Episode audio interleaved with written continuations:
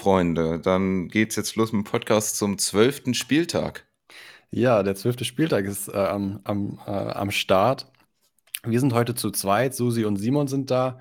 Äh, Svenno entschuldigt sich, Svenno liegt krank im Bett und hat, äh, hat ihn hat's erwischt. Er hat Corona abbekommen und äh, leider auch keine äh, symptomfreie Nummer, sondern ähm, ja, ihm geht es schon nicht so gut, aber wir drücken die Daumen und das wird schon wieder besser. Und nächste Woche sind wir dann hoffentlich zu dritt wieder zurück. Und jetzt schaukeln wir das mal zu zweit hier. Wird wahrscheinlich ein bisschen kürzer, oder? ja, kommt ja darauf an, wie viel, ähm, wie auch mit dem Chat, äh, wie viele Leute dann auch aus dem Chat gute Fragen stellen. Wir haben ja schon ein paar Fragen aus dem äh, Vorbereitungs, aus dem Vorbereitungsartikel genommen. Und ich glaube, da sind auch ein paar Partien, die sehr spannend sind. Wobei tatsächlich, ich glaube, es gibt auch wiederum ein paar Partien, die sowieso ein bisschen kürzer gefasst werden können. Ja, ja so wie jede Woche. Ne?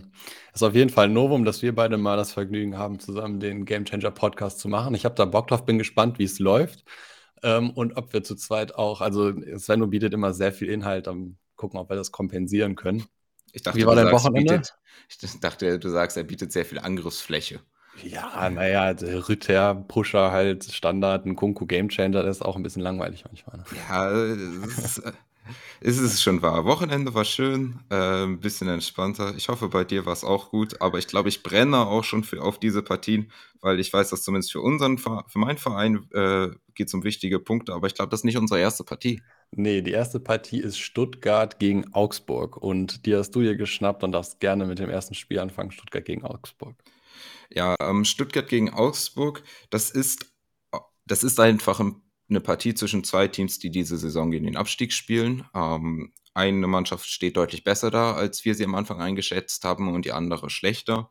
Ähm, Stuttgart nach ähm, dem Ende von Matarazzo jetzt, tatsächlich haben sie ja auch äh, dann noch gegen Bochum ihre ersten, ihren ersten Sieg eingefahren, gegen Bielefeld auch im Pokal relativ dominant und dann jetzt gegen Dortmund eine ziemliche Klatsche bekommen. Also ähm, die genau einzuschätzen ist ein bisschen schwierig, weil wenn man jetzt die drei Spiele nimmt, dann sind 16 zu 1 Tore, klingt erstmal natürlich gut, aber das ist trotzdem, ähm, das ist trotzdem eine Sache, für die wir, glaube ich, unsere sieben Minuten brauchen, Simon. sieben Minuten willst du über Stuttgart-Augsburg sprechen? Ja, ich glaube, du kannst schon mal den Timer starten. Dass wir, ah, äh, stimmt, stimmt, stimmt. Gute Idee. Okay, wir sind schon bei fünf. Wir sind schon bei fünf. Ähm, interessant ist halt bei äh, Stuttgart, wie sich die Offensive gestaltet. Wir haben momentan ja Fürich und Girassi in der Offensive. Pfeiffer ist ja auch eine Option. Ich glaube, ähm, sowohl Pfeiffer, Fürich als auch äh, Tomasch sind alle interessante Spieler. Ähm, Pfeiffer ist ein sehr mitspielender Stürmer, der auch den Ball gut festmachen kann.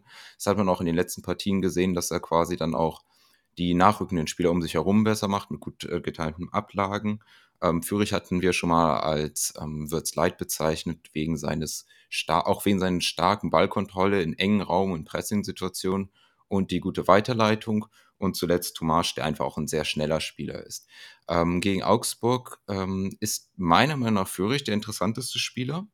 Aufgrund dessen, also zumindest von diesen dreien, dass Augsburg spielt ein mannorientiertes System. Ähm, das heißt, dass sie früh hohes Pressing äh, ausüben, die ihren Gegner dann direkt in Manndeckung nehmen, um dann auch direkt Druck auszuüben. Ähm, deswegen sehe ich halt Fürich als einen interessanten Spieler, der in der Lage ist, sich aus diesen Drucksituationen zu lösen, um dann eigene Angriffe zu starten. Das kann halt eben Augsburg wehtun. Ähm, muss aber auch sagen, dass Augsburg dieses System damals, glaube ich, gegen uns mit das erste Mal gespielt hat, aber das sehr erfolgreich danach auch. Also Bayern geschlagen, uns geschlagen, Leipzig 3-0 geführt bis zur äh, roten Karte. Und wenn man sich die Statistiken anguckt, also bis zur roten Karte und nach der roten Karte, also Augsburg war schon, hat vielleicht ein bisschen unverdient 3-0, ein bisschen hoch, aber haben die sehr gut vom Tor weggehalten und diese ganzen Abschlüsse etc. kamen erst danach bei Leipzig. Ähm, dazu, da kommt noch, dass die Stuttgarter Abwehr nicht besonders gefestigt für mich wirkt. Ähm, das heißt, äh, die sind sowohl aus dem Spiel als auch nach Standards anfällig. Ähm, der, die Gegenseite Augsburg hingegen hat schon 4,4 Expected Goals nach Standards erspielt. Das ist uns Platz 2 der Bundesliga. Ein ziemlich guter Wert. Und äh, das ist eben auch die große Stärke. Gegen Leipzig waren es ja drei Standardtore, Elfmeter, Ecke und Freistoß. Und da muss Stuttgart sich jetzt halt auch einfach äh, sehr steigern nochmal. Zusätzlich ist Stuttgart auch bei Kontern anfällig. Das heißt, wenn jemand schnell ist wie Demirovic einfach ins Laufen kommt, äh, ist das ein Problem für Stuttgart. Insgesamt finde ich Demirovic auch einen spannenden Spieler. Wir hatten uns auch mal ein bisschen die Statistiken angeguckt. Äh, Demirovic hat 0,37 Expected Goals pro Spiel mit 2,4 Abschlüssen pro Spiel. Das ist ähm, beides ein relativ, also es sind beides deutlich, es sind gute Werte für einen Stürmer, äh, in der Bundesliga auch, das ist sehr interessant. Ähm, spannend ist auch, dass zum Beispiel Niederlechner ähnlich oft schießt wie Demirovic, aber die ähm, Gefahr der Position, aus der Demirovic schießt. Also Demirovic schießt aus gefährlicheren Positionen als Niederlechner. Da hat Demirovic auch einen guten Wert. Das finde ich sehr interessant. Das heißt, da kann man nochmal ein Auge drauf behalten bei Augsburg. Ähm, auf der Gegenseite bei Stuttgart. Ähm, Augsburg ist anfällig äh, nach Ballverlusten, da eben dadurch, dass sie diese hohe Manndeckung haben und wenn sie einen Ballverlust haben, beziehungsweise dann ausgespielt werden, sind sie immer in Unterzahl. Und äh, passenderweise sind, ist es der linke Seite, wo das besonders häufig passiert und da trifft äh, Augsburg hat trifft Augsburg auf Amadas und Silas und Mavropanus vor allem. Ich glaube, diese Dreierkombination ist einfach sehr, sehr gefährlich. Ähm, für vor allem für mich halt, da kommt es dann eben zurück zu meinem Anfangsplädoyer für Fürich, der, wenn er in diesen Situationen mit beteiligt ist, solche Situationen dann weiter auflösen und gefährlich machen kann und gerade dann eben Silas schicken kann, was meiner Meinung nach halt besser ist, Silas zu schicken von Fürich als ein Tomasch zu schicken. Ähm, und dann dazu noch Silas zu haben, weil du hast ja sowieso mit Girassi einen guten Abnehmer. Und äh, deswegen, ich kann mir die Stuttgarter Geschichte, sage ich jetzt mal, also wie Stuttgart da zum Erfolg kommen kann, sehr gut vorstellen. Und das ist dann halt eben über diese, äh, über deren rechte Seite, wo ich dann eben Mafropanos, Silas und Fürich als die wichtigsten Spieler sehe. Für Augsburg vor allem halt über Standards und dann verteidigen. Aber trotzdem bin ich hier bei dem Stuttgart-Sieg und ähm, nur aufgrund dessen, dass ich nicht 100% sicher bin, ob Führer spielt und Pfeiffer ja ein eine ähnliche Rolle übernehmen könnte, eben auch als Ballverteiler, entscheide ich mich dann äh, für Silas als Gamechanger über die äh, schwache Augsburger linke Seite. Nice, nice. Jetzt hast du äh, viel über Demirovic und Niederlechner gesprochen, aber noch nichts zu Berisha gesagt. Letztes äh, Wochenende zwei Assists plus Tor äh, performt super gut, ist bei uns in den Vergleich noch sehr weit oben. Da hätte ich eigentlich erwartet, dass du den auch mal empfehlst als Augsburger Spieler. Was spricht denn gegen Berisha? Oder ja. spricht gar nichts gegen den? Naja, was spricht denn gegen Berisha? Also bei Berisha ist es so, wenn man sich ähm, die. Also er ist natürlich ein spannender Spieler. Ähm, der ist halt der Vorlagengeber und mhm. Demirovic und Niederlechner sind halt die beiden Abnehmer. Und dass Berisha ein interessanter Spieler ist, ist, glaube ich, nicht so überraschend. Ähm, aber wohingegen ich es halt spannend finde, zu überlegen, welchen der beiden Stürmer man nimmt, wenn sie ähnlich oft abschließen tatsächlich. Mhm. Und äh, daher war meine Überlegung dann, sich da mal eben auf Demirovic zu fokussieren. Und äh, Demirovic hat bei uns auch eine deutlich höhere Scoring-Chance. Mhm, okay, also, also hast du den Abschlussspieler in den Vordergrund gestellt. Genau, genau mhm. so. Und äh, Berisha natürlich ein spannender Spieler, der das ganze, äh, das ganze Augsburg, die ganze Augsburg-Offensive einfach belebt. Ähm, aber wie gesagt, er läuft sehr viel über Standards. Das hängt halt vor allem eben am Berisha. Mhm. Und ähm, das kann eben auch, äh, wenn Stuttgart das verteidigt bekommt, und die haben zum Beispiel auch eben über Mavropanus einen sehr starken äh, Innenverteidiger, dann ist das eine gute Chance. Vor allem auch dadurch, dass Iago ja gesperrt ist, ist die linke Seite von Augsburg, die wir sowieso schon als anfälliger war, äh, ausgemacht haben, auch noch um den Stammspieler ähm, schwächer. Das heißt, äh, ich bin hier Stuttgart-Sieg aufgrund dessen, dass ich diese Überlegenheit dort sehe, aber Augsburg kann das auch über Standards holen. Stuttgart-Sieg finde ich plausibel. Ich würde aber mich selber fühlen, also ich gehe eher in Richtung Unentschieden. Ich hoffe, äh, hoffe aber und erwarte ein Spiel so ähm, mit offenem Visier. Also ich erwarte viele Torchancen hin und her eine interessante Partie, aber wer am Ende sich durchsetzt, weiß ich nicht. Die ähm, Begründung, warum Stuttgart das holen könnte, finde ich aber definitiv sehr plausibel, so wie du gerade erklärt hast. Dann lass uns doch mal zum nächsten Spiel gehen. Das ist äh, Werder gegen Hertha. Dann kann ich dir mal erklären, was bei Werder gut läuft und ob sie gegen Hertha erklären, äh, gewinnen werden. Bist du bereit? Ich bin bereit. Ist der Timer bereit? Der Timer geht jetzt und los. Genau bei sieben Minuten. Das haben wir gut geschafft. Okay, also bei Werder Bremen. Da haben wir erstmal groß und stark zurück in der Startelf. Die waren letzte Woche nicht dabei. Bittenkurt und Velkovic sind äh, Startelf-Kandidaten. Ist noch nicht ganz sicher, ob sie starten werden. Wir sehen sie aber erstmal vorne. Ähm, Hertha ähm, hat starke offensive Dribblings, äh, Dribbler. Äh, daher bei Werder der Blick auf gewonnene Tacklings in der eigenen Hälfte und da habt ihr echt eine gute Bilanz. Ähm, Werder gewinnt 12% mehr Tacklings in der eigenen Hälfte und 20% mehr Tacklings im Mittelfeld als der Durchschnitt. Ähm, so können die offensiven Dribbler von der Hertha ähm, gestoppt werden. Das hat bisher eigentlich ganz gut funktioniert. Ähm, Bremen ist auch bisher ganz gut nach Flanken im Spiel. Und das ist das praktisch in diesem Spiel, denn gegen Hertha hm, entstanden 25 Prozent mehr Abschlüsse nach Flanken. Da ist Werder tatsächlich in der oberen Tabellenhälfte unterwegs. Also gute Möglichkeit, Werder Bremen gegen Hertha über Flanken zum Ziel zu kommen. Ähm, sonst ähm, eine eher durchschnittliche Statistik, aber das ist ja eigentlich auch okay für einen Aufsteiger mit 132 Abschlüssen ähm, auf Bremener Seite und 140 ähm, zugelassenen auf Hertha Seite. Also da bewegen sich beide so mehr oder weniger im Mittelfeld. Her ähm, Hertha lässt noch ein bisschen zu viel zu, aber ist in Ordnung. Ähm, daher Duxch finde ich eine ganz interessante Personalie, der wird zu seinen Abschlüssen kommen. Plus nach Flanken funktioniert es auch gegen Hertha. So, auf der Hertha-Seite, wie können die euch denn gefährlich werden? Also erstmal die Personalien, da haben wir als Startelf-Kandidaten Richter für Ijuke. Da sehen wir gerade Richter vorne. Ähm, was macht Hertha besonders gut? Hertha kontert besonders gut. Sie haben ligaweit die fünftmeisten Abschlüsse nach Kontern und das ähm, lässt Bremen zu. Äh, de facto lässt Bremen die drittmeisten Abschlüsse nach Kontern zu. Ähm, Bremen verhindert Abschlüsse nicht so gut wie Hertha. Ähm, Hertha ist da eigentlich eher nicht so anfällig.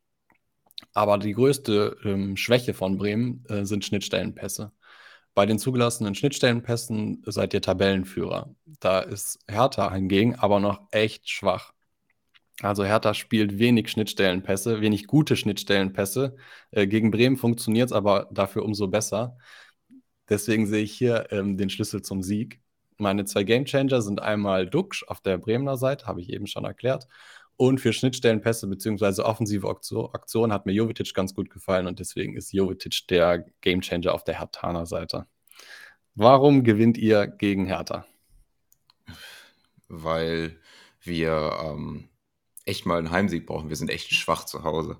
Ähm, gehst du auch nie ins Stadion. Ich, wenn ich im Stadion war, haben wir verloren. Unter anderem gegen Frankfurt. Also, ähm, also, naja, du sagst schon, also ein Vorteil ist, unsere äh, Verteidigung äh, ist jetzt echt groß und stark. Ähm, ähm, Wäre das gute Zweikampfbilanz, ist auch ein, teilweise eine geschönte Statistik, meiner Meinung nach, weil okay. wenn man das sieht, kommen wir einfach manchmal nicht in die wichtigen Zweikämpfe, in die wir kommen müssten. Also, wenn man so will, unsere Verteidiger machen das gut oder unser ganzes Team macht das gut, ähm, in die Zweikämpfe so zu gehen, dass sie die gewinnen. Ähm, aber mir scheint es, dass das so ein bisschen zu Kosten dessen ist, dass man manchmal gar nicht in die Zweikämpfe kommt, in die man eigentlich rein müsste. Und ich glaube, das ist ein Problem, vor allem gegen so dribbelstarke äh, Hertaner. Ähm, Schnittstellenpässe hattest du angesprochen, da sind wir, haben wir ein großes Problem. Da haben wir halt Glück, dass Hertha da eigentlich relativ wenig ähm, bisher gezeigt hat. Und dann hoffe ich einfach mal, dass äh, diese Schwäche bei denen weiter bleibt, was Hertha ja macht. Jetzt muss ich noch eine Zwischenfrage machen. Wie meinst Bitte? du das mit den Zweikämpfen? Also, ihr habt eine relativ gute Bilanz in der eigenen Hälfte, was Zweikämpfe eingeht, angeht. Aber du sagst, ähm, Dribblings oder ähm, Hertha ist trotzdem gefährlich, weil ihr nicht in die richtigen Zweikämpfe reinkommt. Also in die, wo es drauf ankommt, oder wie hast du das gemeint? Ähm, genau, wenn du das so willst. Also, das hatte man zum Beispiel jetzt, wo ich schon Frankfurt-Spiel erwähnt hatte, mit äh, unter anderem Kolo Moani, der uns einfach sehr große Probleme gemacht hat. Der ähm, einfach mit so einem hohen Tempo dann auf uns zugelaufen ist äh, und auch die, naja, also diese Laufwege hatten, wo unsere Verteidiger nicht in der Lage sind, äh, tatsächlich dann Druck auf den Spieler auszuüben. Und das mhm. wird dann in der Statistik natürlich nicht als verlorener Zweikampf gewertet, weil du einfach nur hinterher rennst. Aber das ist, glaube ich, so ein bisschen das Problem. Vielleicht kann man es schon noch weiter da äh, formulieren, dass wer da eben Probleme in der Geschwindigkeit in der Verteidigung hat was eben gegen Spieler wie Luke Bacchio und Richter einfach äh, mir jetzt schon Magenschmerzen macht. Und äh, ich glaube, dass sie darüber halt gute Chancen haben, uns weh zu tun. Ich hoffe, dass Velkovic, der ja im Abschlusstraining wohl war, wieder fit ist. Ähm, der ist zwar auch nicht der schnellste, aber viel kann man halt eben auch über ähm, Positionsspiel etc. wegmachen. Bestes Beispiel ist ja, glaube ich, Mats Hummels. Mhm. Ähm, wo ich auch mitgehen würde, ist, dass ich Duxch interessant finde. Ähm, sowohl als Abschlussspieler als auch ähm, als Vorlagengeber. Äh, Duxch ist da ja insofern ähnlich wie Berischer bei Augsburg ein spannender Stürmer, weil er äh, nicht nur die Abschlüsse nimmt, sondern eben auch Schussvorlagen gibt und die Standards tritt.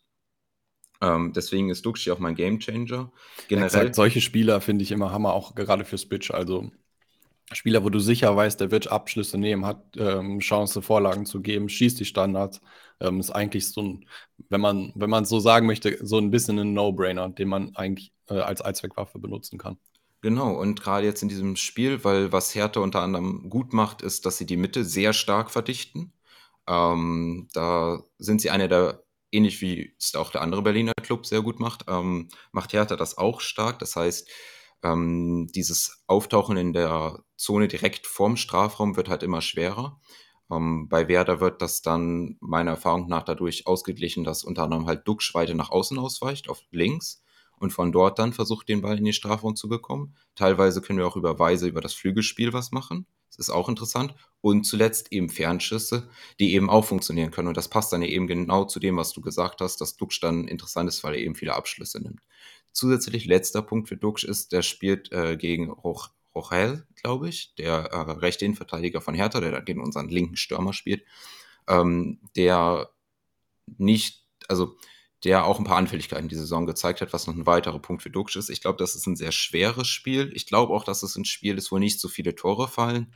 Ähm, Tendenz aber Bremen Sieg knapp und äh, Duxch Game Changer, ja. Okay. Dann lass uns mal zum nächsten Spiel gehen. Wolfsburg gegen Bochum. Ich starte den äh, Timer neu und du darfst beginnen. Wolfsburg gegen Bochum. Ähm, ich ich nehme es mal da, äh, vorweg. Ähm, ich sehe einen Wolfsburg-Sieg. Relativ mhm. klar. Okay. Ähm, und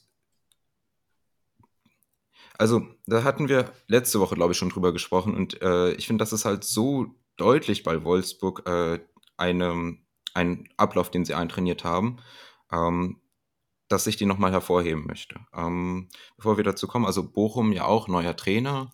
Ähm, jetzt zwei Siege aus drei Spielen, ähm, inklusive ein Sieg gegen Tabellenführer Union Berlin.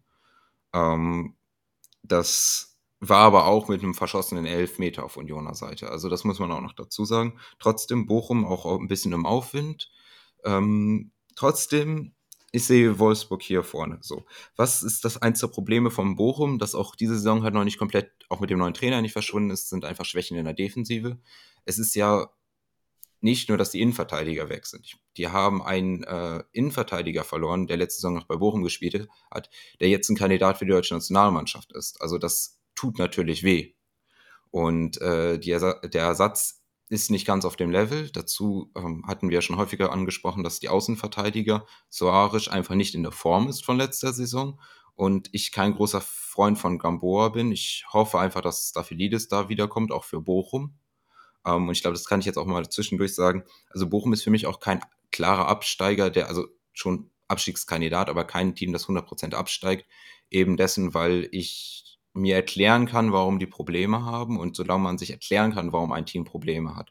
Gerade wenn es darum geht, dass wichtige Schlüsselspieler fehlen und es in Aussicht steht, dass sie auch wiederkommen, dann habe ich da immer noch ein bisschen Hoffnung. Es ist halt was ganz anderes, wenn man sich nicht komplett erklären kann. Also kein klarer Abstiegskandidat, Abstiegskandidat heißt, du hast noch zwei Teams, also, die eher nein. absteigen als Bochum. Nein, gut, dass du mich da. Also nein, Bochum ist ein klarer Abstiegskandidat, aber okay. es ist nicht klar, dass Ab Bochum absteigt. Also es gibt ein, ähm, im Fall von Schalke kann ich mir kaum vorstellen, wie sie es schaffen. Also es gibt natürlich immer Wege. Ähm, Mainz zum Beispiel, als sie damals Svensson geholt hatten, war ja auch so eine große Überraschung. Da hatte ich es auch während der Saison nicht gedacht.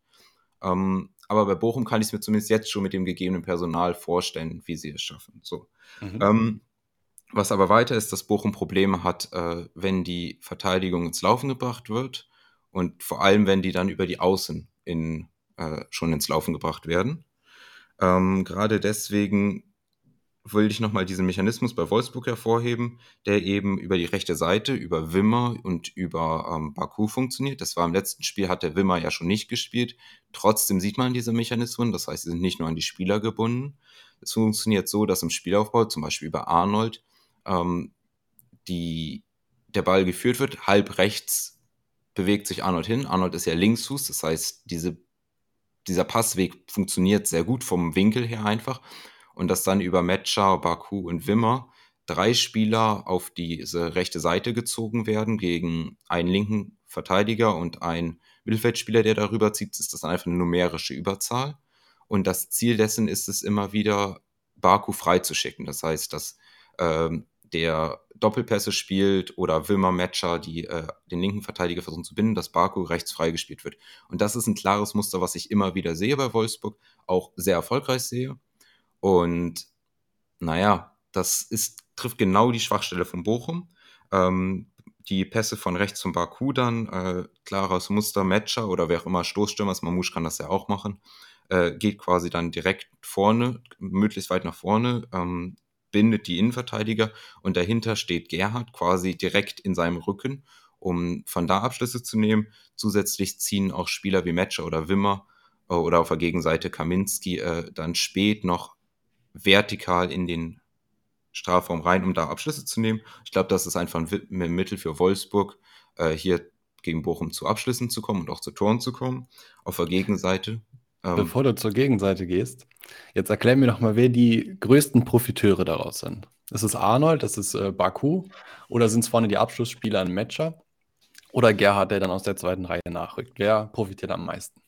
Also ähm, profitieren davon äh, auf jeden Fall Baku, weil er die Schussvorlagen gibt, wenn man jetzt aus einer Manager-Sicht ähm, äh, spricht, aber es mhm. liegt auch sehr gut in seinem äh, Anforderungsprofil. Dazu Wilmer Matcher einfach, ähm, das liegt denen vom Spielstil her, aber 100% dann immer an den Abschlussaktionen, also als, sorry, als Abschlussspieler oder als Vorlagengeber sind sie nicht.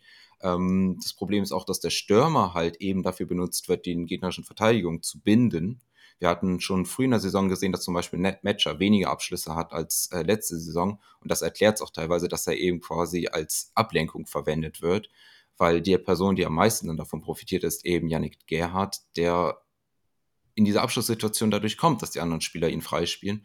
Und mhm. wenn du so willst, kurze Antwort, Baku, Gerhardt sind für mich zwei klare ähm, Spieler, die davon profitieren. Könnte man ja fast Gamechanger nennen, oder? Ähm, Baku ist auch mein Gamechanger in diesem Spiel. Okay, okay. Ähm, da hast du den nämlich schon rausgekitzelt. Auf der Gegenseite bei Bochum ähm, ist vor allem Wolfsburg ist anfällig bei schnellen Kontern. Ähm, das hatten wir auch schon letzte Woche vorausgesagt. Und deswegen äh, unter anderem wird wohl ja auch Lacroix letzte Woche nicht drauf gestanden haben auf dem Platz. Ähm, jetzt haben wir ihn wieder in der Startelf, könnte auch wieder rotieren, weil Bochum hat eben auch schnelle Spieler. Äh, Ansei Tutu und äh, Holtmann, den ich eigentlich wieder in der Startelf erwarte, sind eben Spieler, die da Wolfsburg auch wen tun können. Ähm, generell, aber ich sehe hier einen Wolfsburg-Sieg. Ich bin mir da, ist, also ich bin hier bei einem Wolfsburg-Sieg. Game Changer ist für mich Baku. Ähm, aber ich glaube auch nicht, dass das hier in viele Tore fallen. Mhm. Mein Gamechanger für die Partie ist Arnold. Spielaufbau, viele Anteile, gegebenenfalls über Standard, gefährliche Situationen. Und Faber hat gerade gefragt, ob Svenno dabei ist. Äh, er hört uns nämlich schon seit fünf Minuten zu und da hat er noch keinen Ton von ihm gehört. Ja, das liegt daran, Svenno ist krank und hoffentlich nächste Woche wieder, wieder mit dabei. Hat sich aber gerade angekündigt, dass er äh, im Chat vorbeiguckt und da seinen Senf zu allem gibt, was wir hier so erzählen. Und der ist tatsächlich für einen Unentschieden Wolfsburg gegen Bochum. Die Begründung kann ich euch nicht liefern, die kann Susi euch nicht liefern, aber was der Meister sagt, das ist dann wohl so. Ich gehe auch mit äh, Wolfsburg-Sieg gegen Bochum. Hast du einen Gamechanger? Ja, Arnold. Arnold ja. ist, finde ich, ich muss dich noch sagen, also Gamechanger Baku ist für mich, weil es so ein High-Impact-Spieler ist. Arnold, aber glaube ich einfach in dem Sinne, den kann man in fast jedem Manager-Spiel für ähm, diese Woche dann äh, sich überlegen, den aufzustellen. Dann lass uns mal zur nächsten Partie gehen. Schalke gegen Freiburg. Äh, das ist dann meine und ich fange an mit Schalke. Da sind Mollet und Flick in der Startelf. Und ja, was macht Freiburg denn nicht so gut und wie könnte Schalke das holen? Vorweg, ich sehe Freiburg hier klar vorne. Ähm, ein Nachteil, sage ich mal, von Freiburg ist, dass Freiburg tatsächlich unglaublich unkonzentriert in der letzten Viertelstunde der Partie ist. Da lassen sie die meisten Abschlüsse zu, vorher eigentlich wenig, aber in der letzten Viertelstunde läuft anscheinend irgendwas falsch und da sind sie ziemlich anfällig. Also Schalke aufpassen, am Ende nochmal Gas geben. Ähm, Schalke, Schalke äh, flankt relativ häufig. Problem, dabei kommen selten zählbare Abschlüsse bei raus. Ähm, Freiburg lässt nicht viele Flanken zu, aber wenn, dann ist doch der Abschluss relativ sicher. Also das äh, widerspricht sich so ein bisschen. Ne? Die einen äh, flanken häufig, die anderen lassen keine Flanken zu. Wenn eine Flanke bei Schalke, äh, wenn, wenn sie eine Flanke durchkriegen, äh, dann kommt äh, selten was Zählbares bei raus. Aber wenn Freiburg eine zulässt, äh, dann ist der Abschluss relativ sicher. Also irgendwie nicht so gute Vorzeichen. Ähm, viele Teams versuchen mit langen Bällen das Freiburger äh, Pressing zu umgehen. Das hat Schalke echt noch nicht erfolgreich gemacht bisher. Ähm, könnte aber sehr wichtig werden in diesem Spiel, um sich vom Freiburger Pressing zu lösen und für die Schalke irgendwie eine Situation zu kreieren. Ich sehe da aber keine guten Karten. Äh, bei Freiburg ähm, Personalien. Eggestein sollte wieder äh, von Beginn an starten. Der wurde letztes Spiel, wenn ich mich richtig erinnere, eingewechselt. Ähm, ich wollte eigentlich erwähnen, dass es bei Schalke ähm, das Gegenteil ist von der Statistik, die ich eben ähm, erwähnt habe. Ist es aber nicht, sondern ist es noch schlimmer. Denn äh, Schalke, die Schalker lassen viele Flanken und viele Abschlüsse danach zu. Ähm, aber nicht nur Flanken, sondern auch ähm, Abschlüsse aus dem Spiel heraus, verteidigen Standards nicht gut, lassen sich mit langen Bällen ausspielen und sind zu guter Letzt nicht sicher gegen Pressing. Und das sind alles Freiburger Stärken, die sie ausspielen werden in diesem Spiel. Deswegen gehe ich hier mit einem klaren Freiburger Sieg. Meine Gamechanger sind auf der einen Seite Griffo, der in allen diesen erwähnten Statistiken daraus profitiert. Und als sicheren Punkt da Ginter, der auch bei Standards gefährlich ist.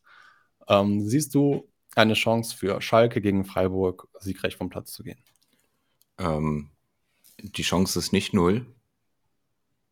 Ähm, aber ich glaube nicht, dass ich eine realistische, also ich kann keine klare Geschichte erzählen, wo ich Schalkes Stärken passend zu irgendwelchen Schwächen bei Freiburg sehe.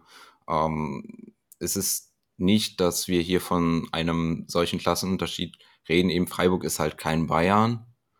Ähm, das heißt, da gibt es halt eben auch äh, Sachen, die Schalke ausnutzen kann. Und Fußball ist ja sowieso ein bisschen nie ganz vorhersehbar, aber eigentlich habe ich für mich einen klaren Freiburg-Sieg auch, also noch klarer als den Wolfsburg-Sieg. Ähm, was auf jeden Fall äh, bei Freiburg interessant ist, ist ja die Rechtsverteidigerposition. Da ist jetzt Kübler zu seinem ersten Startelf-Einsatz gekommen letzte Woche. Ähm, die Frage, ob er sich da jetzt wieder äh, als Stammspieler festspielt, kann ich auch noch nicht ganz geben. Da hatten wir ja schon angesprochen, dass äh, Sildilia, der sehr viel gespielt hat am Anfang der Saison und auch gute Spiele gemacht hat, eben im Spielaufbau anfällig ist. Kübler könnte da eine sichere Variante sein. Ähm, ein weiterer Spieler, den wir jetzt ja wieder in der Startelf erwarten, ist Dorn, der ebenso geschont wurde letzte Woche. Letzte Woche hatten wir ja ähm, angesprochen, dass diese Seite Duan Eggestein durch das Pressing sehr interessant ist und äh, unsere Verteidigung, da haben wir gegen Werder gespielt, äh, vor Probleme stellen können.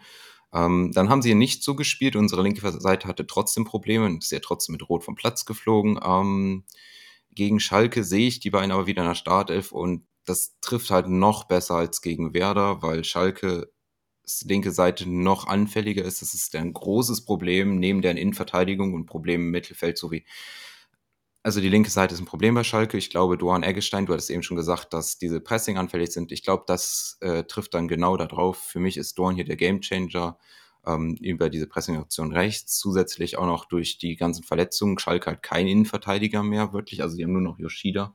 Warten jetzt gerade mit Kralsam Innenverteidigung. Gibt es auch noch starke Geschwindigkeitsnachteile, die Spieler wie Kire oder Gregoritsch ausnutzen können. Also für mich klarer Freiburg-Sieg, Gamechanger, Dorn auf der rechten Seite, eben weil ich dieses gute Match absehe, aber generell glaube ich, dass man jeden Freiburger stellen kann. Mhm. Und ähm, ich glaube, bei Schalke muss echt noch viel passieren. Da ist ja noch hinter den Kulissen viel.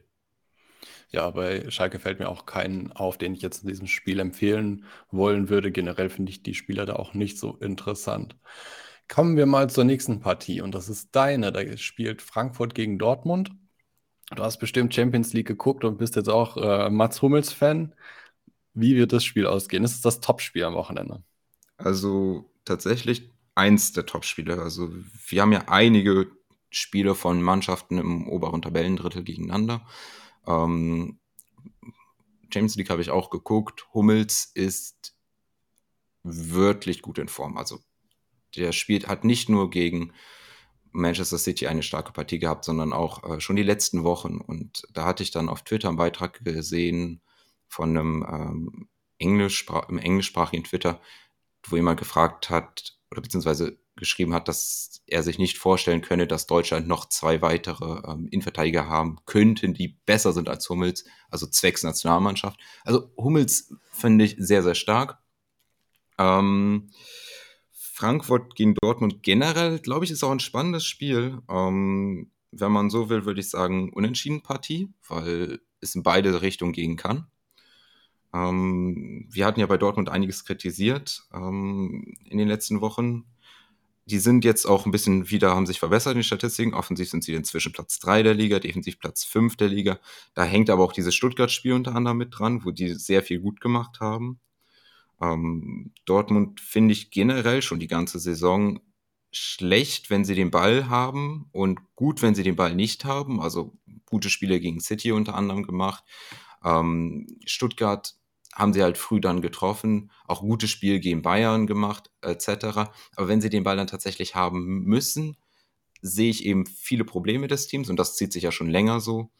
Unter anderem ist es ein Umsch dass das Umschalten auf die Defensive zu lange dauert, aber dass sie auch vorne keine kreativen Lösungen bieten. Jetzt treffen sie auf Frankfurt, das eins der besten Umschaltteams der Bundesliga ist. Ähm, Frankfurt ist auf Platz zwei der Teams äh, hinsichtlich Abschlüsse nach hohem Ballgewinn. Ähm, und ich finde es interessant, also ich möchte einmal kurz Dortmund zu Ende machen. Ähm, Dortmund hat wenig Flügelspiel auch, das heißt, die sind meistens gezwungen, über die Mitte äh, agieren zu müssen. Also Flügelspiel können sie über schnelle Spieler wie Adeyemi Geschwindigkeit aufbauen etc., aber es sind keine Spieler wie Sancho ähm, etc., also sowohl vom Niveau her nicht, aber auch von der ähm, Qualität dann auch in den Flanken. Ähm, was mich auch dazu bringt, dass ich weiter Mukoko äh, sehe ähm, in der Startelf, weil der einfach besser zu diesem Spielstil passt. Wir hatten ja auch eine, da eine Frage von Benik Laui, der hatte, glaube ich, sogar zwei Fragen zu Mukoko und Brandt, ähm, die ich für mich als zwei der besten Dortmunder diese Saison sehe. Also bei Mukoko ist natürlich so ein bisschen auch noch, der ist halt jung, hat auch noch gar nicht so viel Spielzeit, aber nach äh, Expected Goals pro Spiel liegt er bei 0,51, das ist Platz 2 der Bundesliga, hat aber nur halb so viele Minuten wie die anderen. Das heißt, der Wert ist, würde ich jetzt mal sagen, also Tyrann zum Beispiel hat 1000 Spielminuten. Ähm, der Wert wird sich wahrscheinlich auch relativ halten können über die Saison, sollte da nichts groß passieren. Bei Mukoko sind es 400 ungefähr Minuten. Das ist ein bisschen unsicher. Trotzdem ist es ein guter Wert. Auf Null wird es nicht fallen. Der bleibt auf jeden Fall im Bereich der guten Stürmer. Ist interessant. Vor allem, was mir auffällt an Mukoko ist, dass er auch unter Druck ähm, zu Abschlüssen kommen kann, was eben gegen gut funktionierende Defensive wie Frankfurt äh, passt. Dazu dann auch noch Brandt, der mit äh, 2,2 Schussverlagen pro Spiel einer der besten der Bundesliga dafür ist ähm, auch im Ballprogression bei Dortmund sehr wichtig ist. Ähm, wenn Dortmund hier was holt, vor allem sehe ich da die individuelle Qualität. Ähm, mhm. Bei Frankfurt hingegen sehe ich viele Stärken im System. Also für mich ist Glasner, ähm, da schließe ich mich Svenno an, einer der spannendsten und besten Trainer der Bundesliga, auch über die letzten Jahre. Frankfurt spielt ja gerne in einem 5-3-2-System. Ähm, und interessant finde ich, und ich glaube, das ist wirklich Absicht, dass sie den Gegner locken.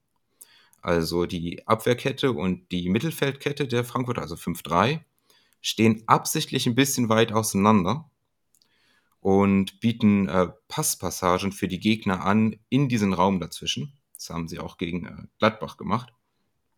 Und wenn sie da eben diesen Ball gewinnen und äh, den Ball abfangen können, dann sieht es nämlich so aus, dass die gegnerischen Offensivreihen, also die gegnerischen, sagen wir mal, die haben zwei Stürmer, die binden die fünf Verteidiger und die, dann bietet Frankfurt einen Raum an zwischen Mittelfeld und Abwehr und dann ziehen da die Offensivspieler, die offensiven Mittelfeldspieler der gegnerischen Mannschaft rein.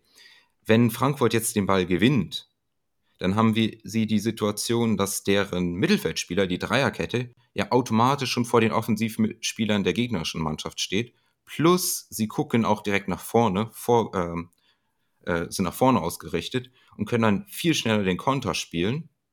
Zusätzlich ähm, gibt es auch manchmal noch Räume sowieso zwischen den Abwehrspielern und den Offensivspielern bei der gegnerischen Mannschaft, die sie dann ausnutzen können. Das haben sie gegen Gladbach bei, vor beiden Lin, äh, Lindström-Toren super gut ausgespielt. Und ich sehe die gleiche Gefahr bei Dortmund eben auch, dass sie da zu viele Offensivspieler nach vorne äh, committen, aufgrund dessen, dass sie eben auf den Flügeln nicht ganz diese Qualitäten haben, sie da zu knacken. Und Frankfurt dann dort Ballgewinne erzeugen kann und dann super zu kontern.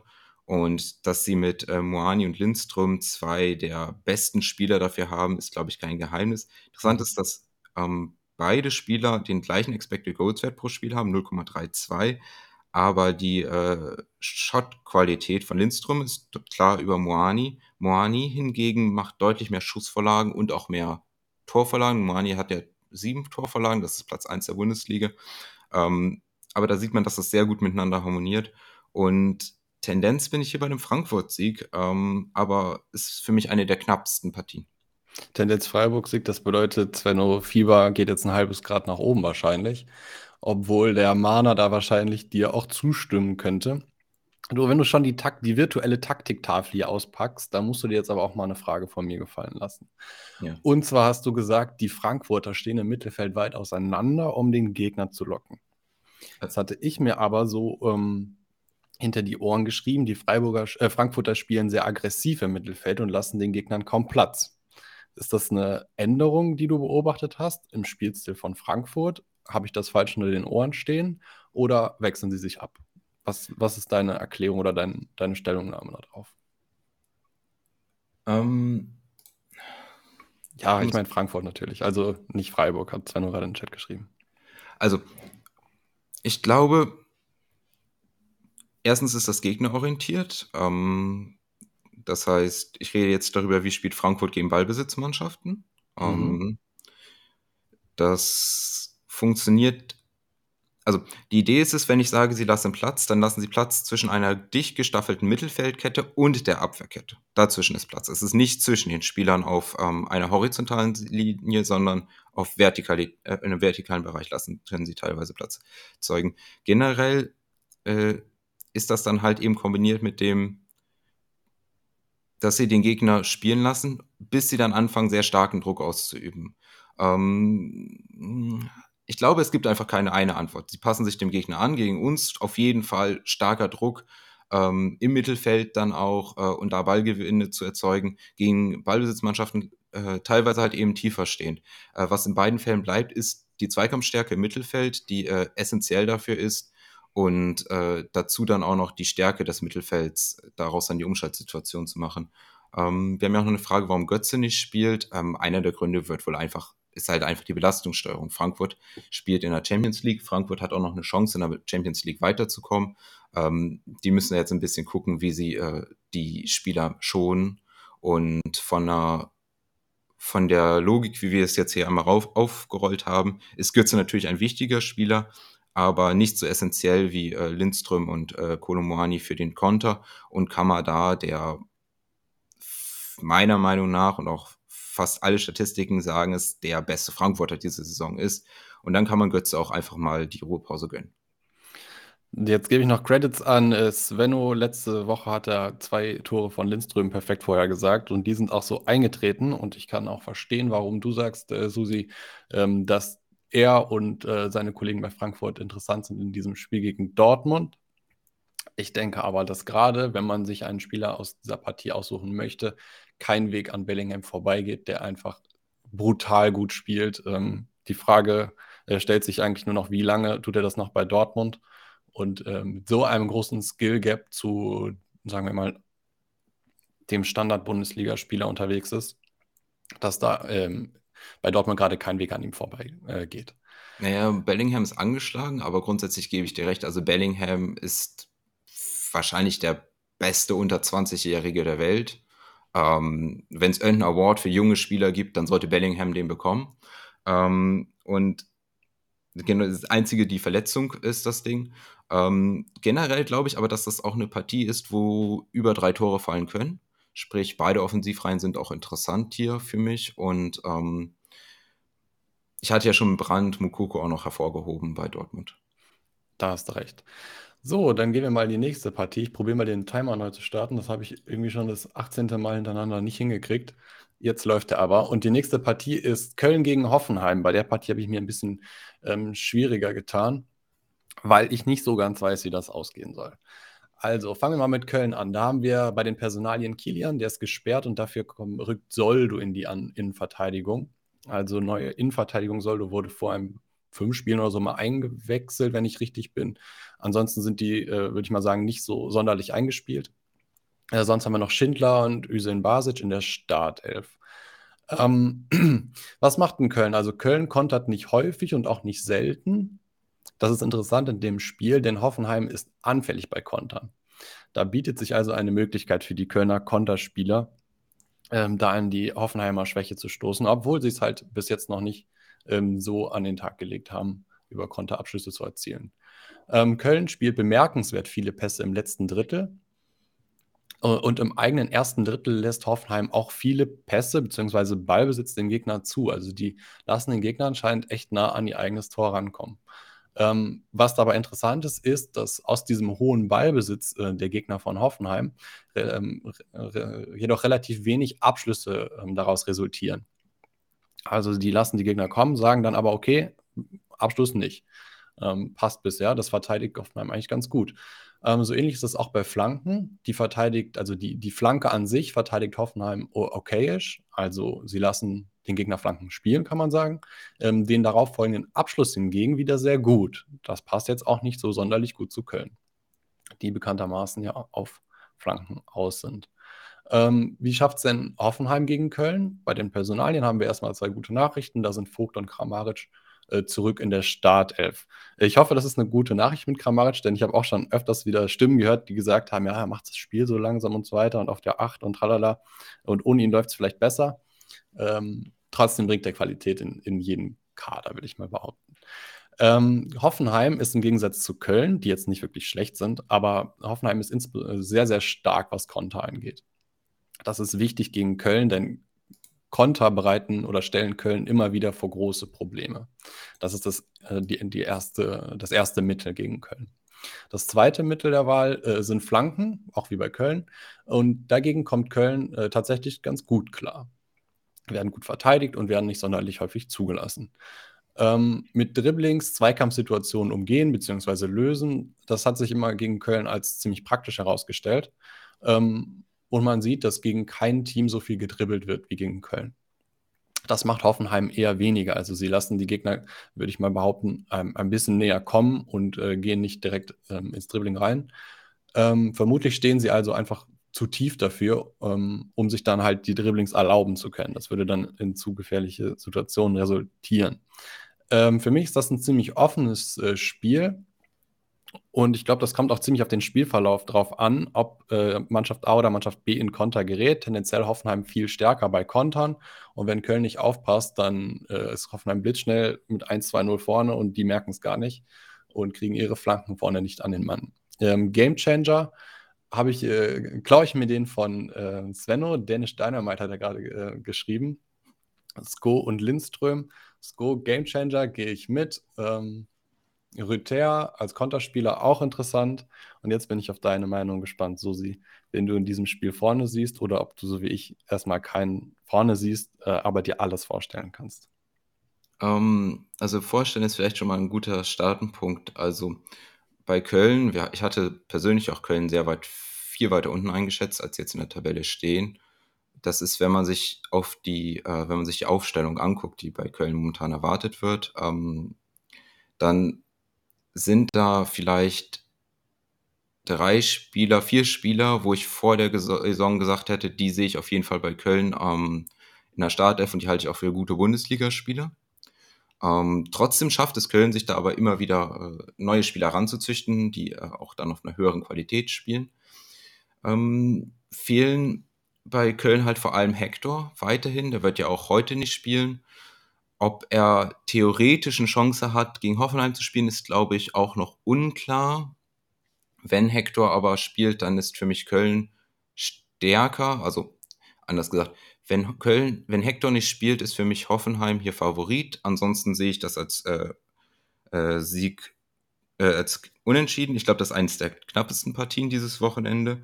Äh, Im Mittelfeld vermute ich einfach, dass da schon sehr viel entschieden wird. Ich nehme voraus, dass für mich Skiri der Gamechanger ist, weil wenn er es nicht schafft, äh, das, also wenn Köln es nicht schafft, das Mittelfeld zu dominieren, passt Hoffenheim, also dann müsste Hoffenheim das holen. Und äh, deswegen Skiri für mich der absolute Gamechanger. Wenn nämlich Hoffenheim es geschafft, äh, dieses Pressing, diese, ähm, ja, das Kölner Spiel, das Kölner Spiel basiert ja auch auf Risiko. Du machst dahinter Räume und äh, du, greifst, du greifst an, du presst auch teilweise hoch. Dahinter entstehen aber automatisch Räume, die dann in 1 gegen 1 Situationen der Kölner dann verteidigt werden müssen. Deswegen halt Skiri, weil er die 1 gegen 1 Situation dann nimmt und gewinnt. Schafft es Köln aber nicht, die zu provozieren, dann sehe ich eben vor allem Rüther mit seiner irren Geschwindigkeit im Vorteil gegen die relativ langsame doch äh, Verteidigung der Kölner, die auch nicht so wörtlich eingespielt ist. Also Schmitz ist ja eigentlich Rechtsverteidiger. Mhm. Schindler, Soldo sind eigentlich auch keine Stammspieler eingeplant gewesen, einzig Hübers. Und Hübers spielt äh, auch eine durchwachsene Saison. So, deswegen äh, dann gehe geh ich da auch mit Rüther mit. Ähm, für Köln, was funktionieren kann, sind äh, Ballgewinne auch gegen Hoffenheim, die sie dann äh, vor allem über die, also die andere Linie-Seite bei Hoffenheim lässt gerne auch mal äh, Ballverluste zu und äh, die Ballverlagerung dann von Köln sind interessant, also vor allem dann über die, auf die linke Seite auf Keins wo ich ein zweites Schlüsselduell übrigens sehe, also neben Skiri gegen ganz Hoffenheim sehe ich noch ein zweites Schlüsselduell Keins gegen Kabak. Ähm, weil für mich ist Keins einer der besten Bundesligaspieler, muss ich ganz ehrlich sagen. Ähm, nimmt vielleicht den, äh, hat vielleicht Kostic den Titel abgenommen als bester ähm, nicht, äh, nicht, Euro, nicht Champions League Platz äh, Spieler momentan in der Bundesliga und äh, Kabak hingegen einer der stärksten Verteidiger der Bundesliga. Ähm, fast alle defensiven Werte äh, ganz, ganz stark, auch Luftzweikämpfe etc. Deswegen Stärke da auch bei Hoffenheim. Und für mich ist das das zweite Duell, dass äh, eben über die starke linke Seite der Kölner dann darüber was passieren kann. Ähm, eben in dieser Kombination Ballgewinn, unter anderem halt vor allem über die rechte Seite, wo auch Skiri mit dran beteiligt ist, dann Ballverlagerung auf Keins und da dann das 1 gegen 1 mit Kabak vor allem. Ähm, ganz schwer vorherzusagen, das Spiel, unter anderem, weil Köln noch ein weiteres Spiel äh, heute hat und dazu dann auch noch Personalien wie Hector vielleicht ausfallen. Ähm, fällt Hector aus, Tendenz Hoffenheim sonst äh, unentschieden und äh, Gamechanger für mich grundsätzlich aber Skiri. Alles klar. Dann lass uns in das nächste Spiel springen. Bayern gegen Mainz. Im ersten, wenn man sich das, wenn man es das erste Mal liest, denkt man sich, ja klar, man weiß, wie es läuft. Bayern hat den Ball, Mainz kann machen, was Mainz immer gerne macht. Äh, wird das so laufen, Susi? Wird die Partie so sein, wie man, wie man sich die verspricht? Ähm, ich habe hier eine kleine, ich habe vorher eine kleine Trivia-Frage, ähm, auch für die Leute im Chat. Ja. Ähm, zwei Leute, die sich wahrscheinlich bei Mainz auf der Bank äh, befinden beim Spiel, haben beide unter Thomas Tuchel mit einem Bayern-Spieler zusammengespielt. Ähm, welcher Bayern-Spieler war das und ähm, welche Mainzer, ähm, äh, welche Mainzer meine ich? Also, also als, als Tuchel äh, Mainz-Trainer war. Als unter Tuchel als Trainer. Unter Tuchel als Trainer hat ein Bayern-Spieler mit zwei Mainzer, äh, vermutlich Bankspielern äh, zusammengespielt. Wer das zwei, Leut, zwei Leuten auf der Mainzer Bank. Ähm, okay.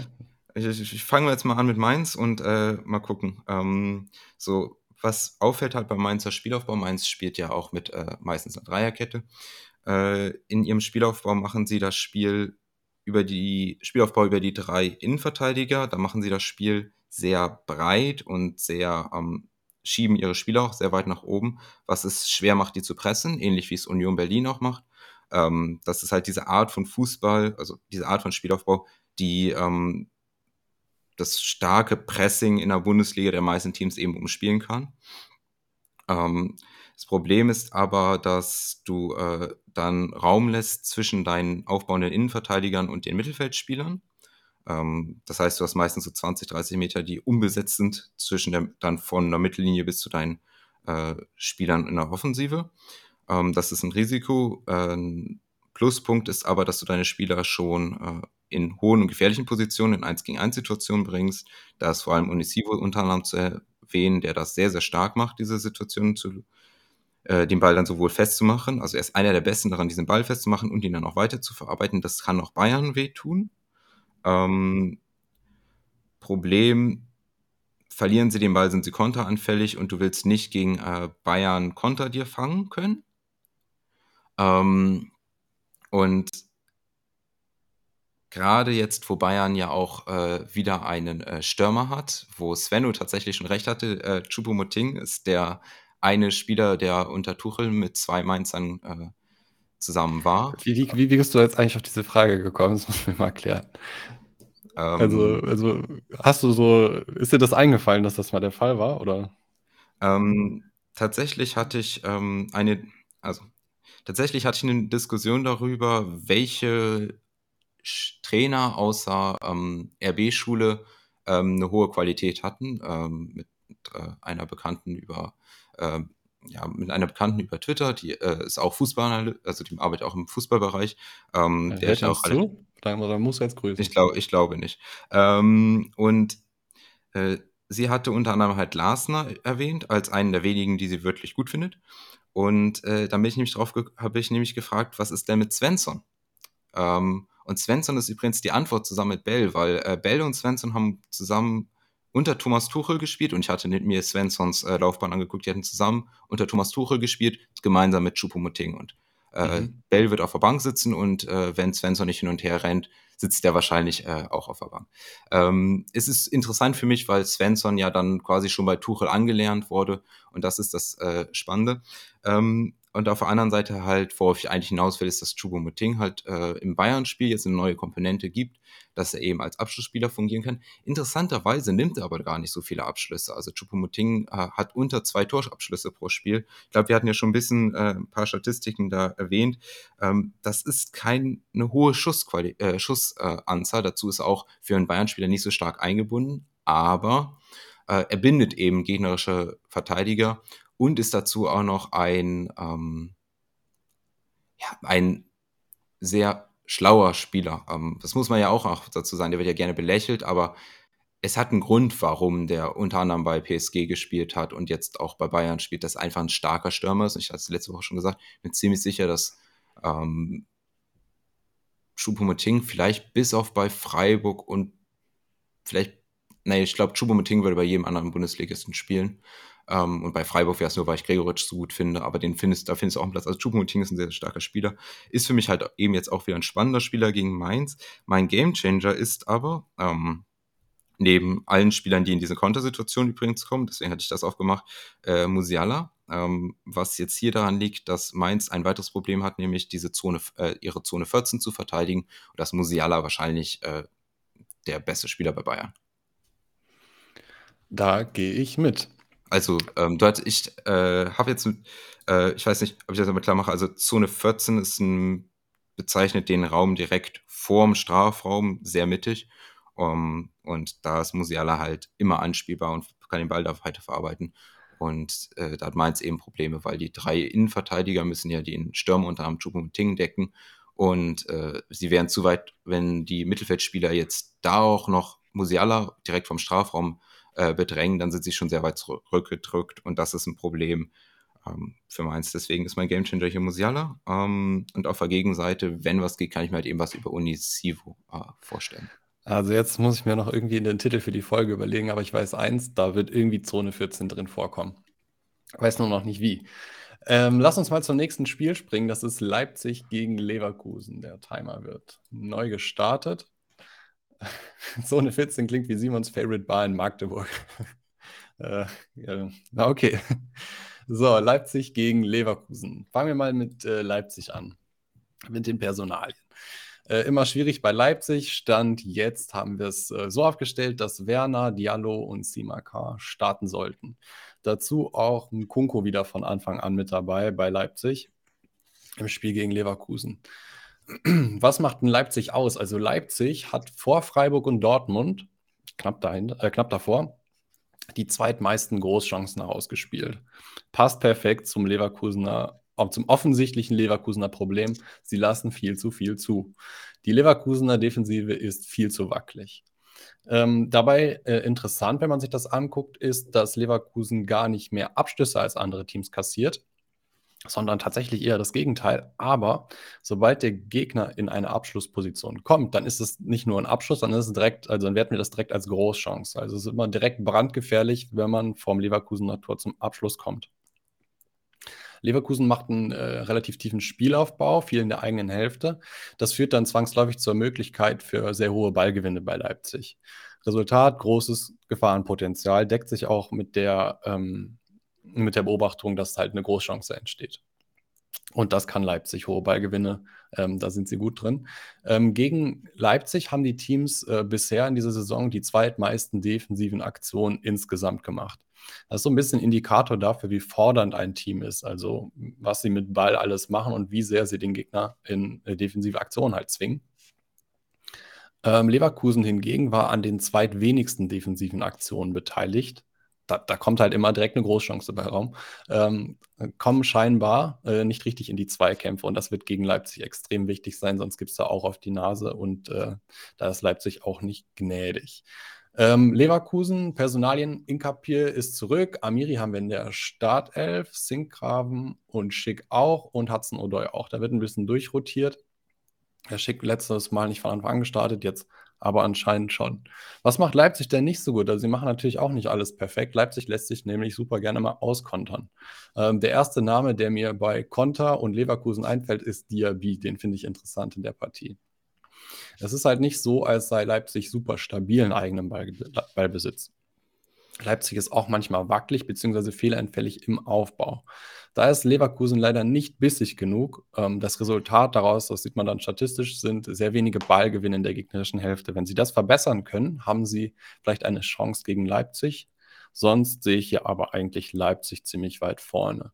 Ähm, Gamechanger, ein Kunku, ganz klar, aber weil das zu langweilig ist, nehme ich noch Schoboschlei, wenn der zu lang langweilig ist, einen anderen Offensivspieler bei Leipzig.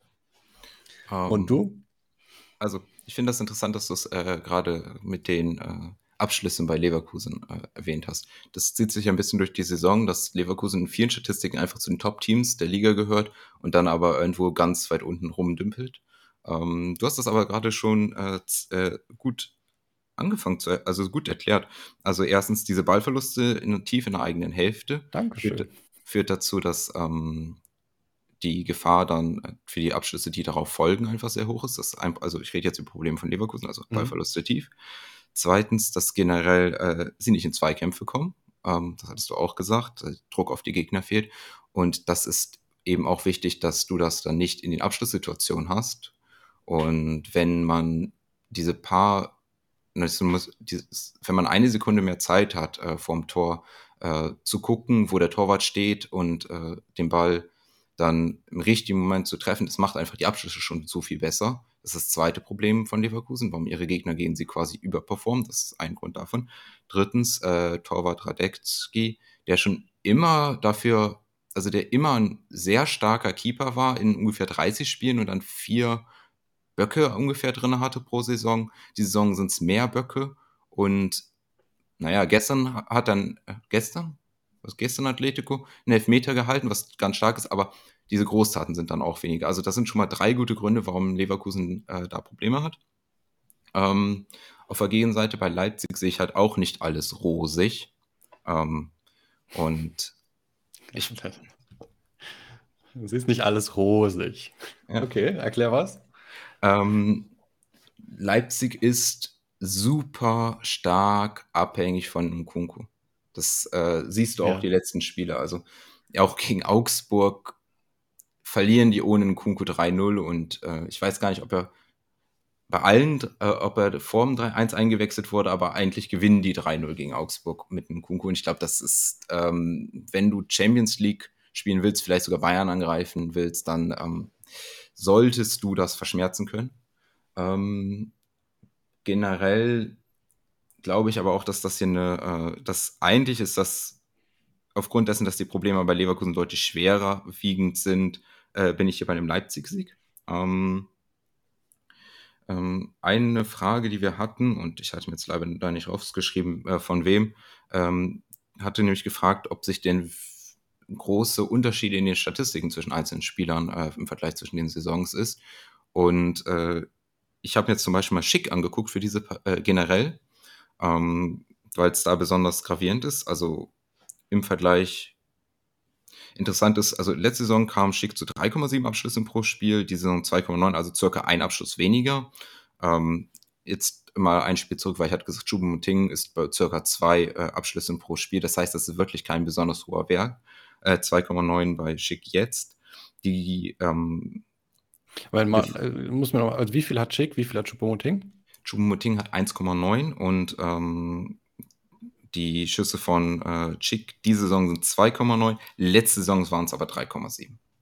Also Schick mehr als Choupo-Moting? Ja, Schick mehr als Choupo-Moting, aber ähm, also Schick so viel, auch so viel zu dem Thema, ja, Choupo-Moting wird ja auch gefüttert. Also die Statistik würde das dann dem widersprechen? Ähm, ja, ähm, dazu auch noch, ähm, Schick hatte letzte Saison einen der besten ähm, Werte für die Gefahr pro Abschluss, also die aus welcher Gefähr aus welcher Zone er das macht. Das ist schlechter geworden. Ähm, insgesamt ist dementsprechend seine Expected Goals pro Spiel ähm, im, von fast 0,7 auf 0,38 gestoppt, also um 0,25 Expected Goals diese Saison macht Schick weniger pro Spiel. Und dazu dann auch noch seine Overperformance. Ähm, dazu kommen wir gleich auch nochmal bei einem anderen Partie. Also ähm, die Differenz zwischen äh, geschossenen Toren und äh, Expected Goals ist dann ja die Overperformance. Ähm, weil die Idee ist ja von Expected Goals, das richtig vorherzusagen oder berechnen zu können. Das klappt aber nicht immer. Es ist aber insofern, Expected Goals sind über eine Saison gesehen relativ genau, dass sie mit einer Fehler von 1, 2 geschossenen Toren oder so ähm, tatsächlich dann am Schluss zutreffen. Ähm, pro Spiel war Schick aber ein starker Overperformer. Letzte Saison mit 0,34. Ähm, und pro Spiel zusätzlich mehr als seine Expected Goals. Diese Saison sind es aber 0,12 weniger. Also wenn man sich das jetzt zusammenrechnet, äh, schießt er nur nach diesen zwei Werten, also Overperformance kostet ihn ähm, ein halbes Tor pro Spiel und seine Expected Goals kosten ihn auch noch ein Vierteltor pro Spiel. Das heißt, wir haben 0,75 weniger Tore pro Spiel bei Schick. 0,75 Tore. Ähm, es zeigt von Schicks Qualität, dass man 0,75 Tore verlieren kann und trotzdem nicht bei Null steht. Ähm, okay, das ist ja schon mal eine gute Nachricht, aber, aber spricht das jetzt für äh, Schick auf, auf ähm, Spricht das jetzt, ähm, wenn man einen längeren Zeitraum betrachtet, ähm, für schick oder gegen schick? Die Interpretation musst du mal für mich machen, weil sonst ist mir das zu kompliziert. Also äh, schick werden diverse Werte abgezogen, wenn man die Overperformance und die Expected Goals abzieht und mit seiner letzten Saison ver vergleicht. Aber mich interessiert doch, ähm, ist er jetzt wirklich so gut wie letzte Saison oder so wie jetzt? Und kann man das damit irgendwie ähm, herauskriegen? Ähm, ich glaube, man sollte die jetzige Saison auf, äh, eher als Baseline nehmen. Also nehmen wir mal den Wert von 0,38, sagen wir mal 0,4 Tore pro Spiel, was immer noch ein guter Wert ist. Also damit ist er circa auf Platz 7 der Stürmer, je nachdem, ähm, was du für eine Mindestanzahl von Spielen, Minuten äh, setzt. Ähm, so, aber der ist circa auf Platz 7. Ähm, damit der Bundesliga-Stürmer, was immer noch gut, was immer noch gut ist. Ähm, das zweite, was man dann beachten muss, sind, ist diese Overperformance er underperformt. Man würde grundsätzlich erwarten, dass er wieder normal performt. Das heißt, das ist dann auch noch ein kleiner Bonus, dass er dann quasi auf diese 0,4 kommt. Und mhm. da muss man im Hinterkopf behalten, dass er diese Overperformance halt letzte Saison hatte. Davon, au davon ausgehen, dass das kein Zufall war. Das heißt, äh, die Wahrscheinlichkeit, dass er jetzt bei seinem niedrigsten Punkt ist, ist halt einfach deutlich höher. Sprich, das okay. sind Argumente für Schick. Ähm, okay, ja, das klingt gut, also auch für Schick-Besitzer. Und ich finde eigentlich auch, was äh, gut für Schick klingt, ist, dass du mir eben gesagt hast, dass er genug Abschluss, Abschlussmöglichkeiten pro Spiel noch hat. Also daraus würde ich dann lesen, dass ähm, Schick ähm, jetzt nicht irgendwie das Opfer einer systematischen Umstellung geworden ist, sondern er tatsächlich immer noch zu seinen Abschlüssen kommt, was ja ähm, auch der Fall sein könnte. Man könnte ja daran denken, okay, Leverkusen macht so und so und da ist Schick jetzt nicht mehr relevant, aber das spreche ja dagegen. Und äh, dein zweites Argument, dass Schick halt gerade brutal underperformt, letztes Mal overperformed hat, lässt ja auch darauf hoffen, dass der sich einem Mittelwert angleicht. Ja, und als dritte Sache hat Henry auch gerade in den Chat geschrieben, ähm, wenn Witz zurückkommt, wird alles besser. Und das äh, da, darauf hoffen ja äh, viele und dafür gibt es ja auch Belege, die das äh, unterstützen können, oder? Ja, genau, das ist es. Ähm, das, äh, das sind genau gute Argumente für Schick Das ist ja, wir hatten ja eben über Wolfsburg gesprochen, wo Metscher weniger Abschlüsse hat und das ist mit einer Systemfrage, weil er die Verteidiger bindet, statt selbst zu Abschlüssen zu kommen. Das ist jetzt bei Leverkusen so nicht der Fall. Es ist, also wenn man schon so will, eigentlich kann man schon diese weniger Abschlüsse äh, durch, den, durch das Fehlen von Würz äh, erklären mhm. und ähm, der müsste ja Min wieder äh, sich äh, seinem Normalwert annähern. Mhm. Ähm, jetzt für diese Partie äh, glaube ich, dass äh, er natürlich immer interessant ist. Für mich sind aber Diaby und äh, Frimpong interessant. Frimpong, der eine sehr, sehr starke Saison spielt, ähm, fällt auch so ein bisschen unters Radar, genauso wie Diaby, die mir beide sehr gut gefallen. Also ähm, für mich sind das auch eigentlich die Gründe, warum Leverkusen überhaupt noch äh, um Europa League mitspielen kann, also um, äh, um den dritten Platz in ihrer Gruppe und um äh, in diesen offensiven Werten so weit oben sind, weil die für mich die Anker sind. Ähm, und ich glaube, dass sie damit eben auch äh, mhm. Leipzig wehtun können, wo die linke Seite unter anderem halt auch vielleicht mit Raum äh, ein mhm. bisschen anfällig ist. Ähm, für, also insgesamt würde ich sagen, ähm, also ich glaube, der Gamechanger ist ein äh, in Paris ausgebildetes offensives Mittelfeld mit acht Länderspielen für Frankreich und ohne äh, selbstgeschossenes Tor für die Nationalmannschaft. Also entweder ein Kunku oder Diaby. Die, die, so, so einen kriegst du am Ende von der Folge auch noch von mir. Ähm, ich würde nicht auf Schick gehen, du hast auch gerade begründet. Äh, ich habe die Nase voll, muss ich mal ganz ehrlich sagen, sondern Diaby finde ich einfach und äh, Frimpong passender über Konter und ähm, ja, über Schnelligkeit die Chance gegen Leipzig wahrzunehmen, zu punkten. Letztes Spiel diese Folge und das ist deins und das ist äh, Union gegen Gladbach. Union gegen Gladbach. Also wer hätte gedacht, dass Union jetzt Tabellenführer ist? Also ich nicht. Ähm, und da haben wir auch eine Frage von äh, Cheyenne 1408, die jetzt schon mal grundsätzlich zu Union fragt, ähm, bevor wir zu dem Spiel kommen, wie es denn mit Unionsform aussieht, ob die denn das halten können und äh, was mit Becker spezifisch ist. Ähm, naja, die haben 1,25 Expected Goals on Target pro Spiel selbst und lassen 0,75 Expected Goals on Target zu. Das ist, ähm, das ist zusammen mit Bayern Platz 1. Und wir haben hier also eine Differenz von Expected äh, plus 0,5 pro Spiel. Wenn man pro Spiel mehr als 0,5 Tore mehr macht als seine Gegner, gewinnt man in der Regel mehr Spiele. Ähm, und das ist ein Top-Team-Wert. Das heißt, wir erwarten von den Werten grundsätzlich, dass Union weiter oben mitspielt. Und deswegen ist es auch unser Topspiel hier, weil äh, Union eben ein Top-Team ist. Ähm, für Becker spezifisch, ähm, Becker overperformt seine Expected Goals und Target nur um 1,15 insgesamt über die Saison gesehen. Das ja, ist, hat er jetzt auch fünfmal nicht getroffen oder viermal. Ne? Also ja. da, da, geht die, ähm, da geht die Kurve ja auch nach unten, muss man dazu sagen. Ja, da geht die Kurve ein bisschen nach unten. Ähm, Trotzdem ist, äh, wenn man sich nur sein Expected Goals fährt und äh, ich mache kurz gleich die Differenz nochmal auf, ähm, ist da ein krasser Überperformer, aber äh, wo man dann ausgehen könnte, hm, müsste jetzt nicht zur Mittel zurückfallen. Nicht ganz, weil ähm, diese Expected Goals und Target messen halt basierend auf den Expected Goals plus was nach der Abgabe des Schusses passiert, also wo im Tor äh, der Ball hingeht, also im Winkel ist halt höherer Wert als genau in die Mitte. Und äh, da kriegt äh, Becker ein, da sieht man nämlich Beckers hohe Qualität im Abschluss. Und deswegen glauben wir nicht, dass die so stark abkippen. Ähm, Im Vergleich übrigens letzte Saison ähm, haben Spieler wie ein Kunku oder Schick eben noch stärker überperformt als Becker. So, also grundsätzlich sie überperformen, aber nur gering. Ähm, gegen Gladbach jetzt, äh, weil ich, ich, wollte das, ich wollte das nämlich so anfangen, weil für mich ist das Union hier Favorit, klarer Favorit. Und deswegen wollte ich das einmal am Anfang äh, einmal so aufmachen. Mhm. Ähm, und zwar möchte ich jetzt äh, bei Gladbach auf etwas hinweisen. Ich hatte ja eben schon bei Frankfurt äh, eine Situation sehr genau beschrieben. Und äh, was ich da als Frankfurt Stärke gesehen habe, ist gleichzeitig dann auch Gladbach Schwäche gewesen im letzten Spiel. Und das war ja eben dieses, dass sie im Aufbau über ihre Verteidiger und Weigel, also zwei Innenverteidiger und Weigel, Dreieraufbau, und dann die äh, offensiven Spieler weit nach vorne drücken, äh, lassen sie einen großen Raum zwischen ihren aufbauenden Spieler und äh, den offensiven Mittelfeldspielern, selbst wenn jemand, äh, wenn einzelne Spieler da noch stehen, also zum Beispiel Kramer könnte da noch teilweise äh, stehen, bleibt trotzdem viel Raum über, weil ein Spieler kann nicht die komplette Breite des Feldes bedecken. Und äh, bei dann einem Ballverlust oder einem Fehlpass ähm, kann die gegnerische Mannschaft ihre Spieler, die in diesem Raum sich befinden, was die Stürmer oder deren eigenen offensiven Mittelfeldspieler sein, also um jetzt genau zu sein, ähm, Gladbach baut auf über ihre Innenverteidiger, lässt teilweise dann 30 Meter bis zu ihren offensiven Spielern wie Player, spielt dann einen langen Ball nach vorne auf Player. Wenn der Ball aber abgefangen wird, ähm, ist dieser leere Raum halt nicht von den Gladbachern besetzt, sondern in dem Fall dann von Unionern äh, entweder von Mittelfeldspielern ähm, wie Kedira ähm, oder direkt von den Stürmern wie Becker.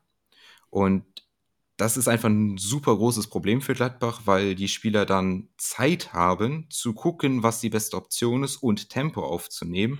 Und Gen gegen wen ist das besonders blöd? Also wenn ich das, also das hat Frankfurt mit Lindström und Kolomoani bestraft und das wird Becker mit, äh, zusammen mit Jordan genauso bestrafen. Mhm. Ähm, weil vielleicht, das höre ich jetzt, hört man so ein bisschen mein eigenes Gefühl, der Becker für mich besser ist als Kolomoani und Lindström. Ähm, und dieses Überzahlspiel, was sie dann quasi Gladbach im eigenen, also beziehungsweise nach eigenem Ballverlust in der gegnerischen Hälfte, was nicht gefährlich sein muss, ähm, zulässt, den super um die Ohren fliegen kann. Und das ist für mich ein klarer Weg hier für Union. Generell Union hat ja einen guten äh, Ansatz gegen ballbesitzorientierte Mannschaften. Ähm, ähnlich wie Mainz, auch im Spielaufbau ähm, sind sie sehr pressingresistent, also da arbeiten sie dann gerne mit einem ähnlichen, äh, mit einem ähnlichen Dreieraufbau, auch teilweise hochgeschriebene Spieler, aber die, deren eigene Mittelfeldreihe ist weiter zurückgezogen, als äh, ich das jetzt für Gladbach beschrieben habe. Also die stehen dann vielleicht nur 20 Meter vor deren eigenen äh, Innenverteidigern. Ähm, und da ist nämlich die Idee, dass dann die Innenverteidiger einen langen Pass nach vorne spielen können vor allem auf Jordan, der den Ball entweder festmacht, äh, weiter verlängert auf den durchstartenden Bäcker oder ablegt, sodass der eigene Mittelfeldspieler den Ball dann mit nach, aus einer Vororientierung mitnehmen können gegen äh, eine äh, sich bewegende Defensive schon beim Gegner. Das heißt, äh, Union hat eine gute Konterabsicherung und äh, er kann so Gefahr erzeugen und äh, Henry hat auch übrigens auch schon gut geschrieben, ähm, Elvidi hatte klare Probleme gegen so schnelle Spieler, auch Friedrich hatten wir letzte Woche gesehen und jetzt äh, mit Becker kommt da nochmal mit der Beste der Bundesliga für diese Situation. Also für mich ist das ein klarer Union-Sieg. Gladbach hat klare, hat gute Qualitäten, aber ich glaube, Union Spielstil passt perfekt auf den Ballbesitzansatz für Gladbach und eigentlich müsste Union die ganz klassischen 2-0-Sieg äh, wegkochen. Ja, gehe ich komplett mit.